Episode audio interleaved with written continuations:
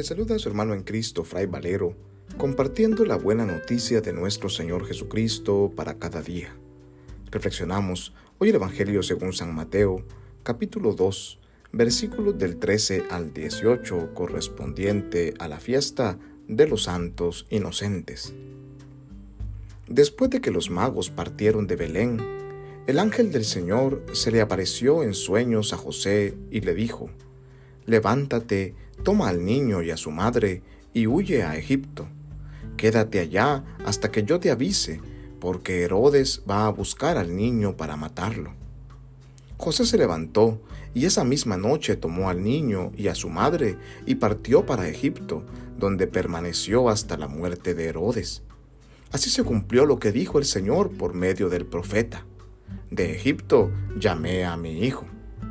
Cuando Herodes se dio cuenta de que los magos lo, lo, habían engañado, se puso furioso y mandó matar en Belén y sus alrededores a todos los niños menores de dos años, conforme a la fecha que los magos le habían indicado.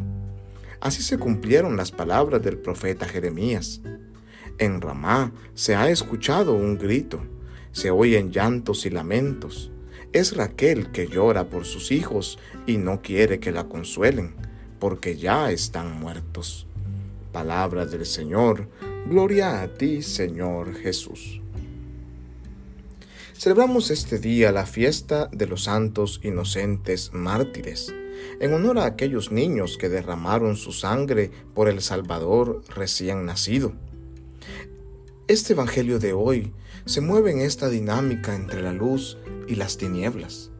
Jesús es la luz que quiere brillar en la humanidad y salvar a cada ser humano sin importar su edad, su nación, su condición de vida.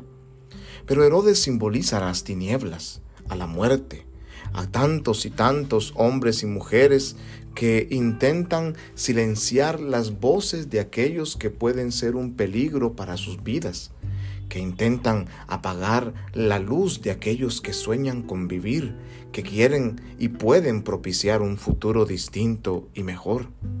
Herodes tiene miedo de que su poder, que su reinado se venga abajo.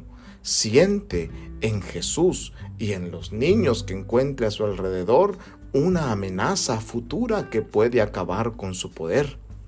Y en este mal manejo del poder y la autoridad que tiene, manda asesinar a todos estos pequeños.